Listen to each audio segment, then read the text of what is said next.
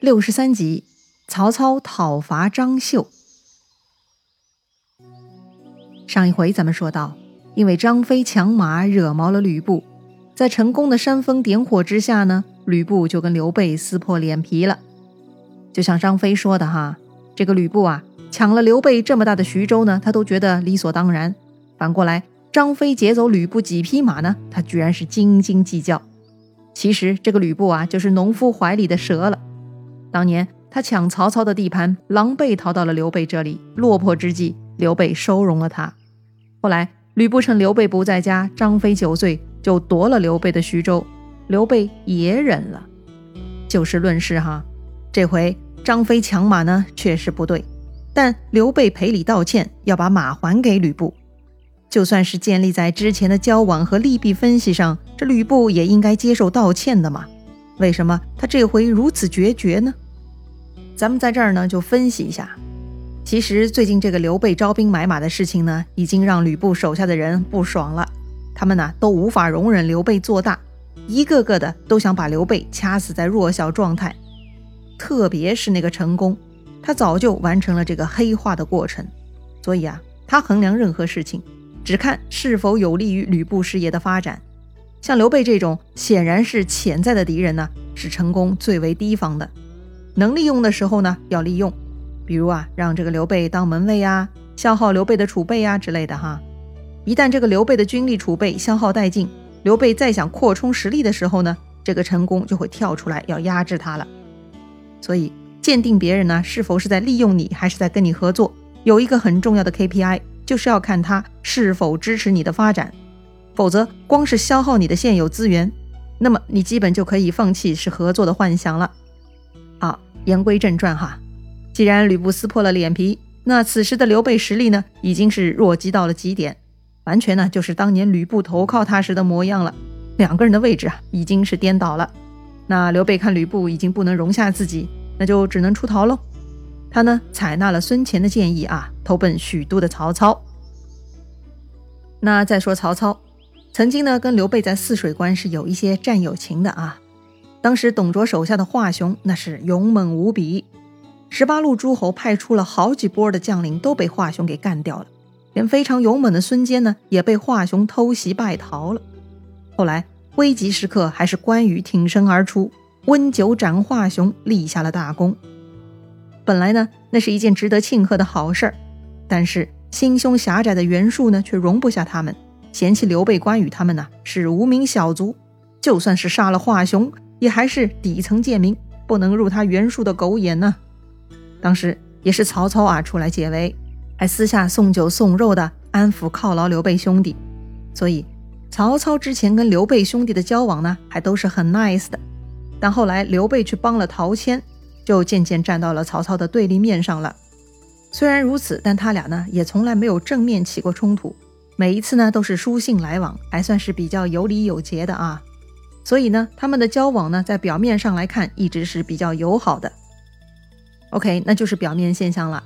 荀彧之前呢，也给曹操出过两次主意，一次呢是借刘备之手杀吕布，这个刘备呢没有中计；第二次驱虎吞狼，这个刘备啊被差遣去打袁术。按说呢，这个刘备要么死在袁术手里，要么被吕布干掉。可是。这刘备是兜兜转转，却是大难不死。所以啊，在这个荀彧眼里，刘备的生命力实在太顽强了。根据荀彧的判断，刘备不是等闲之辈，将来呢还会掀起更大的风浪，因此呢要早做处理。而郭嘉呢，他没有跟刘备交往过，对刘备呢没有太深刻的判断。他呢只是分析当下的局势，曹操的事业还要进一步做大，必须要招募更多的人才。所以现在的曹操必须扮演一个懂得赏识贤良的明主的形象。此刻的曹操呢，还需要继续打造个人 IP，而刘备呢，恰好是江湖名声不错，必须要好好利用，要把刘备啊先收下来，就算是装装样子也行啊。如果曹操拒绝刘备，反而会破坏自己的伟大形象，对大业不利。那么曹操听了这两个非常重要的谋士的意见以后，他会做什么决定呢？这两个意见呢都是对的，有道理的。但曹操呢，他分析了这两个建议的应用时效。简单来说哈，荀彧的建议呢，是一种长久的谋划，是原则性的。那个刘备啊，不甘于人下，不是自己人，原则上是不能留的。而郭嘉的建议呢，是适用当下的，是短期可行的。所以曹操最终决定啊，先收下刘备装样子，等时机成熟了以后呢，再收拾掉刘备。要说啊，曹操确实是个了不起的政治家，他手下那么多聪明人，给了那么多正确而片面的建议，他每一次呢都要从中挑选和决定，这其实是非常不容易的事情。就像袁绍哈，他手下也有很多人才啊，也是一样叽叽喳喳给出很多正确而片面的意见，而袁绍呢，他就会经常成功的避开好建议而采纳昏招的。好了，说回正题啊。曹操呢，觉得眼下树立形象更重要，毕竟朝廷刚刚搬到许都嘛，全国各地的军阀都在过自己的日子，整个国家是一盘散沙。曹操啊，还得花大量的心血，真正统一全国呢。因此呢，他就接纳了刘备。第二天，这个曹操就向皇帝上表，推荐刘备领豫州牧，还分给刘备三千兵、一万斛粮食。派给他的第一个任务呢，就是进兵小沛。先呢去收拢之前留在小沛的部下，然后讨伐吕布。刘备是欣然领命啊，投奔曹操果然是正确的决定。给兵给粮还给报仇吕布的机会，实在是太棒了。刘备呢又立刻遵照曹操的指令，先去豫州上任，然后他写信给曹操啊，相约进兵徐州的事情。然而就在这个档口，突然斜插了一杠子事情进来，打乱了曹操刘备的计划。哎，是什么事儿呢？还记得吗？皇帝来许都之前，曾经一度被李傕关押在梅屋，那是非常凄惨。后来呢，是张继出面让李傕、郭汜罢手，请皇帝迁都弘农的。但后来李傕他们不死心，继续骚扰皇帝，所以皇帝辗转去了安邑，再到洛阳，最后呢，在曹操的安排下来到了许都。张继是很郁闷啊，自己出面解救了皇帝。没想到这个皇帝呢，居然又落入了曹操之手，所以要抢回皇帝呢，就成了张继他们的工作目标了。那根据张继他们的战略部署呢，要想抢皇帝，他们得先去攻占南阳。但是非常不幸，在攻打南阳的过程中呢，这个张继啊，居然被不知来路的刘建给射死了。于是呢，这个张继的军队就传给了他的侄子张绣，绣花的绣。哎。为啥不传给自己的儿子呢？书上没有交代哈，或许是张继没有儿子，又或许是他这个侄子张绣更牛掰，能做大事吧。还记得贾诩吗？之前呢，他是一直替李傕出主意的，但到了最后阶段呢，这个李傕也不听贾诩的了，甚至嫌弃他说话晦气，扰乱军心，要砍掉贾诩。这个贾诩啊，就连夜逃离了李傕。之后呢，贾诩就投奔了张继。哎，这个也很正常吧。当年董卓部将四人帮，樊稠很早就被李傕杀掉了，剩下三个人。李傕和郭汜是一样蠢呐，自相残杀，搞得元气大伤。只有张继呢，还是在正常发展的，所以贾诩呢就到了张继那里。但这会儿张继死了，张绣接过了指挥棒，这个贾诩呢就顺势成了张绣的谋士了。他们商量啊，觉得抢皇帝这件事情呢还是要继续做的，毕竟呢曾经贾诩也跟皇帝近距离接触过。甚至表达过忠诚，还帮皇帝做过事情呢。说起来，他们跟皇帝的关系比曹操更早啊。因此，张绣、贾诩呢，还是准备趁着乱世把皇帝抢到自己手里。于是，他们就屯兵宛城，准备伺机去许都抢皇帝。此时，正当曹操准备跟刘备一起去讨伐吕布的时候，突然手下飞马来报，说是张绣带兵屯驻宛城，有可能要来侵犯许都。什么？这帮混蛋，居然还敢惦记天子！曹操大怒啊！尤其这宛城离许都是很近的，也就两百公里吧。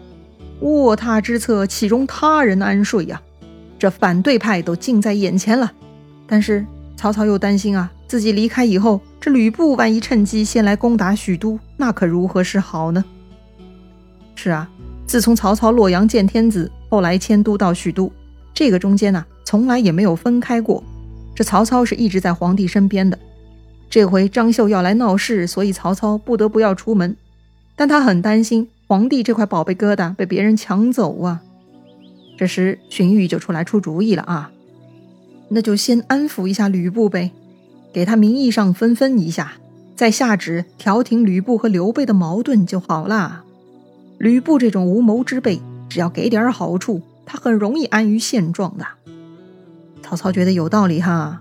上一回吕布是走投无路才来抢自己的地盘的，现在只要让吕布待在徐州舒舒服服过日子，哎，就他这种没脑子的家伙，一定是没有什么想法的。于是，这个曹操就立刻派人去了徐州，给吕布下达了中央文件。再说回曹操，搞定了吕布以后呢，他就亲自带兵十五万，浩浩荡荡就出发了。很快呢，就到达了玉水。玉水的这个玉呢，就是三点水加一个教育的育。